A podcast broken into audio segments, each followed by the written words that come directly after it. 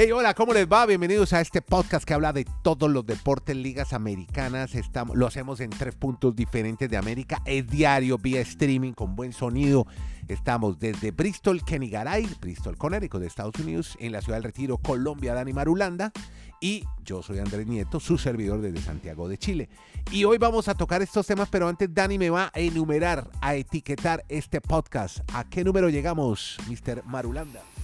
Al 816 desde el municipio Pueblito del Retiro, ciudad parece algo enorme. No, pero hay que, decirle, no, hay, que darle, hay que darle categoría en el podcast. No, no, llegamos ni a los 20 mil habitantes. No, pero, pero, pero es ciudad, ciudad. O bueno, municipio del Retiro, es que para que me entiendan en otras latitudes. Pero bueno, bueno, entonces hablo mucho béisbol hoy, veo mucho béisbol. Otra vez me van a amargar la vida ustedes con los Yankees, que no ganan, siguen perdiendo series, ya Marulanda nos cuenta. Eh, vamos a hablar de un jugador que se perdió por COVID la pretemporada en el fútbol americano. Lo mismo que otro que no sigue los Rams, un quarterback muy importante. Esa historia la cuenta Kenny Garay en segundo. ¿Se acuerdan del beisbolista de Castro, el que se le cayó el celular corriendo bases, haciendo un slide llegando a tercera? Que se le cae el celular. ¿Qué le pasó a él? ¿En qué terminó el lío del celular? Bueno, tenemos también a Toscano, el ex, el ex Golden State, porque ya se va para los Lakers, se va a la selección mexicana también tenemos fútbol, el sub-20 que se juega en Costa Rica, clasificados Colombia y México, muy bien por los dos latinos, sacando ni más ni menos que a las alemanas, pero queremos hoy abrir con Dani Marulanda, con el permiso de Kenny Garay, que casi siempre nos... No, pues me da pena con usted, Kenny Garay. no, no, no, no, no se apena. La figura de este podcast y el, que nos trae los auditores. Pero hoy tenemos que hablar con Dani. La figura eres tú. No. La figura serás tú. bueno, vámonos. Nos vamos con José Quintana, el lavavajillas. Le decimos así porque una vez le dio por lavar unas copas en plena pandemia, ayudando en la casa y se cortó. Entonces decíamos, no, ese tipo no puede lavar platos, siendo semejante figura, semejante brazo, semejante mano, no puede estar lavando platos. Y el otro, otro colombiano, tenemos a Ramírez también destacado en su regreso a la Major League Baseball. A ver, Marulanda, entonces usted empiece con sus colombianos hoy hablando cómo se destacan en grandes ligas. ¿Cómo le va ahora sí en forma? ¿Qué tal Andrés? Abrazos para Kenneth, para todos nuestros oyentes. Comenzamos hoy con felicidad para usted, alborotando la parroquia colombiana en el béisbol de grandes ligas. Espere, espere, yo me, paro y saco la bandera y canto el himno. Va a sacar, va a sacar pero lo que yo me pongo a pensar, si algún día José Quintana escucha este podcast y él dice que aquí le dicen el lavavajillas. no, no debe tener ni idea. Usted se imagina este muchacho, por Dios. Pero venga, lo que pasa es que ha llegado una pues cifra muy pues, pues, importante. que se enteren que le dicen lavavajillas y que lo que hizo y lo que cometió fue una imprudencia y qué bueno que no le costó más de lo que le costó. Bueno, muy bien. que Garay, está de miércoles. Qué vergüenza las cosas que hay que escuchar, Dios mío bendito. Yo, yo haría una promesa de rodillas y le, presentaría todo el perdón del mundo a este gran pelotero colombiano, mi estimado Andrés. Pero es que ha llegado una cifra muy interesante. Que usted se le va a arrodillar a Quintana. claro, pero es semejante figura, claro, es un verdadero ídolo. No, pues no. Yo es por respeto de cómo le van a decir el lavado. No más bien aquí, dale, Venga, venga, venga, pues vamos con el José Quintana, que ha llegado a una cifra muy interesante. 1500 ponches en su historia en grandes ligas. Le faltaban tres y en la jornada anterior con los Cardenales, pues logró los tres. Me puse a mirar la, estadística de las grandes ligas a través de la historia. ¿Cuántos peloteros tienen esa cifra? Pues porque Man así, pero ¿y el líder es quién? Pues cuando uno ve que Nolan Ryan tiene más de 5.700 ponches, pues obviamente. Pero yo creo que es interesante destacarlo para un jugador latino y sobre todo colombiano, porque es el máximo en, cuanto a ponchados en la historia de, MLB de este país de Colombia. Y si él llega en lo que le queda en grandes ligas a ponchar 75 bateadores más, se va a meter al top 200. O sea, la gente dirá, pero 200, eso es muy lejos. Pero piensen en la historia de grandes ligas, un deporte con, que va para los 120 años de historia, ¿cuántos pitchers han pasado pues. por la gran carpa? y que uno pueda decir, no, le puedo decir a los nietos, pues mijo, yo estoy entre los 200 que, que más ponches logré eh, conectar o, lograr, en, valga la redundancia, en grandes ligas. Creo que es una cifra muy interesante para José Quintana. Sigue siendo mucho para un colombiano decir, estuvo en grandes ligas. O sea que de ahí en adelante todo es bueno. Pero claro, bueno, y, el otro es el, eh, el otro colombiano, eh, Ramírez, en béisbol. Nuestro, nuestro amigo, nuestro parcero, como decimos aquí en Colombia. Harold Ramírez, que estuvo lesionado, eh, pues regresó de la lesión y cumplió su partido número 300, o sea, otro número redondo, su juego 300 en su carrera en grandes ligas. Tuvo 122 con los Marlins cuando debutó con este equipo en la Gran Carpa. Luego estuvo 99 compromisos en el equipo de los Guardians y ahora ya completa 79 con los Rays. Total 300 juegos de grandes ligas también es una cifra interesante destacar porque pues estos peloteros y sobre todo el que juega en los jardines pues normalmente para un colombiano no es tan sencillo llegar a, esos logros. Y tenía, eh, tenía una fractura ¿no? en el pulgar por eso no había podido actuar. Sí, sí, sufrió un pelotazo, un pelotazo le, fracturó el dedo, el dedo pulgar, y tuvo prácticamente que un poco más de dos semanas, casi 20 días sin actividad en grandes ligas. Este es el podcast. La sacó del estadio. Bueno, seguimos con historias de grandes ligas y ustedes se acuerdan la historia de aquel eh, pelotero Castro, el hombre que, que Rodolfo Castro, eh, que tenía un celular en el bolsillo cuando se hizo una slide a tercera corriendo bases y se le cae el celular, se ve claritico en la cámara cómo se le desliza el celular del bolsillo de atrás, del bolsillo trasero. ¿Qué pasó al fin con, con Castro, Kenny Garay? Ahora sí, lo saludamos en forma con su campaña magallanística. Claro que sí, Magallanes será de primera y aquí soltaremos la camiseta. Muy bien. Eh, a todos los que quieren la camiseta hagan fuerza que estamos, como le gusta decir a Madulanda y a los del béisbol, en un slump. Eso. Magallanes. Eh, ahora, eh, desde Alaska hasta la Patagonia, desde Arica hasta Punta Arenas, me cuentan que inclusive usted en arriba de la quinta habló del tema. Esto fue noticia, esto pasó de ser noticia deportiva. A noticia en Chile, en la quinta región. no, no, y en, y en, eh, y en los canales de información general en los Estados Unidos. O sea, esto en el momento en que se dio, todos lo destacaron al día siguiente. Rodolfo Castro, suspendido por un juego, multado por un montón revelado, por aquel celular en el bolsillo en el juego del 9 de agosto contra los Diamondbacks de Arizona.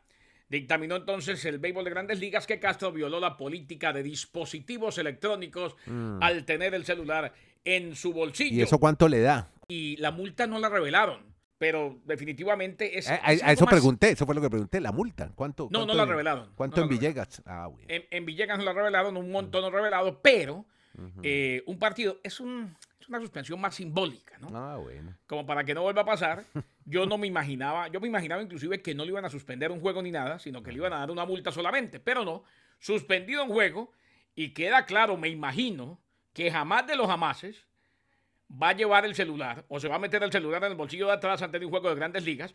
Y si hay alguno que ha venido jugando con el celular en el bolsillo y no lo han cogido, no lo han eh, sorprendido, pues hombre, que no lo haga porque le puede pasar lo mismo que a Rodolfo Castro. Un solo jueguito. Caray, ¿sabe que con Castro ya han de tenerlo en cuenta en ese comercial que tienen en Estados Unidos? De que es una campaña de soltar el celular cuando se va a manejar. Ah, claro. Es bien, es bien cómica la, la, ¿Usted ha visto el comercial? Es que es un tipo que se levanta con el celular, leyendo el celular, o con el celular en la mano. Va y de, se mete al baño con el ah, celular. Siempre. Entra al desayunar, está mirando el celular. Como todo el mundo, como muchos de nosotros. Sí, va en el transporte público mirando el celular. Llega a la oficina con el ascensor, viendo el celular, se golpea con la gente, entra al trabajar con el celular. Todo mal. Para no alargar tanto la historia, mm. simplemente ya al final del comercial, cuando él va a manejar su vehículo con una mujer que puede ser su esposa, le entrega el celular. A la única manera de entregar el celular. A Castro lo veían de cómo se, va, cómo se va a jugar un partido de béisbol con el celular. Los que, se, los que se deben de bañar muy bien son los amigos de los Yankees. ¿Un bañito de rudo o qué? Ay, no Vamos a hablar de los Yankees. Bueno, pasan mis dos minutos de pena. De, semejante equipazo que ha ganado todos los meses la Serie Mundial. ¿Qué pasa, hombre? Ayer a Cortés, ayer, ayer de cubano a cubano. Cortés le lanzó a Rosarena y tenga, se la sacó por allá por el left al divino. Necesito, necesito a cada vida urgente que me defienda. A ver, cuente, ¿qué pasó con los Yankees rapidito? Cuente, cuente rápido. Se emociona, hombre. En el orden yo era el que me iba a explayar hablando de los Yankees, pero Garay se emociona tanto que todos los datos que nos aporta están muy bien para esta situación que están viviendo los Yankees. Cinco derrotas, cinco series mejor. cinco series consecutivas perdidas por los Yankees. ¿Sabes de cuándo no sufrían eso los Yankees? No, pues Desde el año, desde el año 2005. No. Que tuviesen cinco series consecutivas. Lo, lo pasa la, la diferencia de lo que dice Garay. Como en abril lo están dando ya candidato. Bueno, pero tiene sus ahorros para en llegar a en junio, Hay ahorros. Es que no, no, no debe haber problema en que llegue la postemporada, aunque si siguen en ese nivel, ¿sabe ya cuántos están los Están jugando, no gana una sola serie en postemporada. Uy. ¿Sabe cómo los Reyes ya están a nueve juegos del primer lugar de la división del Este? O sea, todavía falta mucho. si los Yankees siguen en ese long, Yo estoy con Garay. Deben de estar en la postemporada, no deberían de tener problema. Ah, no, eso, pero eso ya allí, sería un pero fracaso. allí, Eso sería un fracaso sí, sí, sí. que, que, Sí, que- eso que- sería- que No, retumba. eso que salía de retumba- manager y todo. No, no, que, no, un fracaso que retumba hasta la otra galaxia, en caso de que se dé. No creo. Claro, claro. Así bueno, es. entonces ya creo que podemos terminar, sí.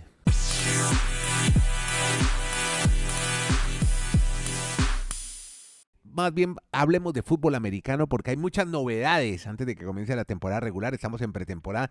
Una de ellas la tiene Kenny Garay con un quarterback que no sigue en los campeones del Super Bowl, de, de los Rams. Cuéntenos, Kenny. Era algo, era algo que se veía venir, definitivamente. Eh, pero vale la pena decirlo. No, no sigue. No sigue Pérez, no sigue el mexicano. Ah, Luis el Pérez. mexicano. que, que venía buscando la posibilidad de ser el tercero, uno de los jugadores que no seguirán en el equipo. Recordamos que lo habían anunciado el pasado 23 de julio, o sea, entró al campo de entrenamiento, pero ya también hicieron el anuncio de que no será parte de la plantilla. Formó parte, recordemos, del campo de entrenamiento de los Rams. No logró convencer a Chad McVay, el head coach, el entrenador en jefe del equipo de Los Ángeles. Eh, los Rams anunciaron entonces que no seguirán el equipo. Eh, a nivel universitario, recordemos que Luis Pérez jugó para Texas AM Commerce, no para los Aggies como tal, Commerce, del 2016 al 2017. Pero eso sí, en ese nivel lo hizo muy bien. Fue campeón con el equipo de los Lions, campeonato nacional en la última campaña. Le ganó, se ganó el trofeo Harlon Hill en el 2017 como el mejor jugador en esa división 2 de la NCAA. Recibió en primera instancia de los Rams una invitación al minicampamento para novatos a prueba en el 2018. Sin embargo, lamentablemente no se queda en el equipo. Muy seguramente lo vamos a ver en la XFL, tal y como yo creo que lo recuerda bien Dani Marulanda. Estaba y hacía las cosas bien en la XFL antes de que se acabó la XFL por la pandemia. Esa XFL vuelve eh, el año que viene, inmediatamente termina el Super Bowl, pero en los últimos tiempos también estuvo en la otra liga que acaba de terminar, la USFL. Eh, los generales lo reclutaron, tomó las riendas de la ofensiva, luego de la lesión de Ben Holmes, el mariscal de campo, y estuvo entonces en nueve partidos completando 1.200 yardas, nueve touchdowns, una intercepción y un promedio de pasador de 105.6. O sea, estuvo en la USFL, se queda sin equipo en la NFL y ahora, pues muy seguramente lo volveremos a ver o en algún equipo de prácticas o definitivamente en la XFL si es que lo Bueno, aquí en Chile hay preocupación de, por el plebiscito. Se vota el 4 de septiembre, apruebo rechazo para la nueva constitución. Y la otra noticia hoy, frustración porque hoy los eh, Commanders de Washington han publicado su lista de lesionados y aparece Samis Reyes en la lista de lesionados. Bomba se ha lanzado del equipo de Washington junto a Alex Armá. Lista de reservas de lesionados y hay preocupación porque el ala cerrada le queda un año de contrato y hay opciones. La primera es que Reyes llegue a un acuerdo con el equipo para que sea liberado la lista de lesionados o si no que no siga en el equipo. Ay Dios, ¿qué vamos a hacer con Sammy Reyes muchachos? Tenemos también eh, otro, otro que se pierde la pretemporada, Drew Lock por COVID. Dani. Así es, Andrés. Por lo menos se va a perder esta semana o este fin de semana, para ser exactos, de la segunda fecha de la pretemporada con los Seattle Seahawks. Drew Lock, que fue el que llegó en el intercambio, el quarterback, cuando llega Russell Wilson a Denver, pues de Denver pasan a este muchacho a jugar a Seattle. Y está batallando por ser el titular del equipo. Oiga, Garay, frente a este nombre, Gino Smith.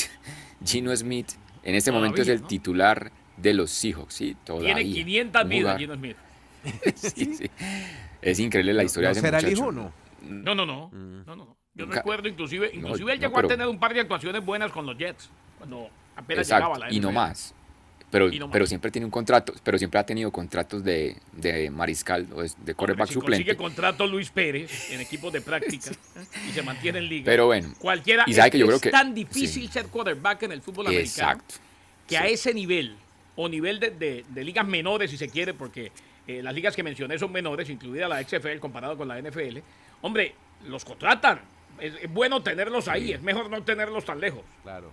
Y sabe que yo creo que Drew Lock puede, puede darle mucha ayuda a ese equipo de Seattle porque ese equipo en ofensiva está bien armado. Teniendo a, a Lockett y a DK Metcalf, esa pareja de receptores tan importante y buen ataque terrestre, yo creo que Drew Lock le, le haría bien a esa ofensiva porque él tuvo algunos momentos destacados con los Broncos de Denver, pero ahora tendrá que salir obviamente todo el protocolo de COVID y vamos a ver si alcanza a jugar la tercera, la última semana de la pretemporada o si no, pues estaría para jugar la temporada, dependiendo de cómo le vaya al señor Gino Smith. Bueno, muchachos de baloncesto, tenemos noticias por los lados de Juan Toscano, que se va a la selección mexicana, Kenny. El hombre que lo hizo feliz a usted, Sí, bueno, sí, entre claro, comillas, porque claro. no fue el gran protagonista, pero estuvo. estuvo y ahí. tuvo minutos Mm. en el equipo de Golden State que ganó la NBA. Se destaca en la lista de la selección mexicana para la cuarta ventana de las eliminatorias de las Américas a la Copa del Mundo. Recordemos que eh, Toscano es nuevo jugador de los Lakers de Los Ángeles.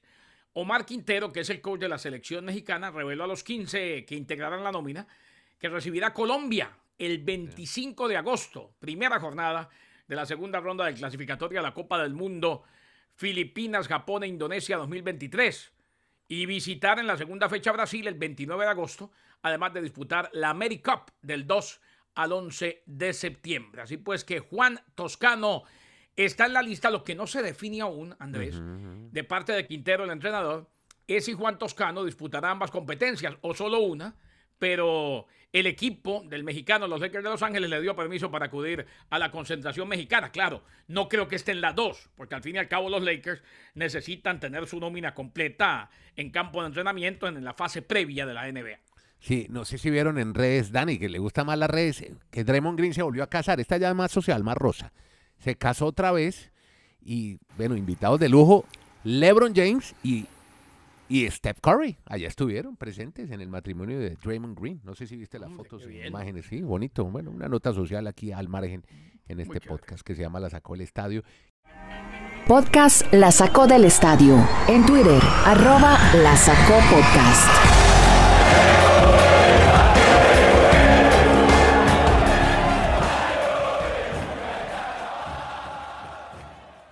que también les habla de fútbol, porque tenemos clasificadas latinoamericanas en el Mundial de Costa Rica, Dani Marulanda.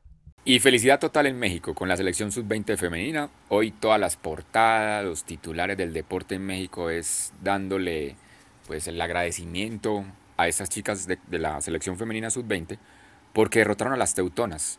Históricamente Andrés Garay oyentes han sido muy fuertes en esa categoría, pues han ganado tres veces el Mundial sub-20 igual que Estados Unidos y aquí sorpresivamente quedan eliminadas en la fase de grupos porque perdieron con Colombia y pierden con México. ¿Cómo le Entonces hay dos lecturas.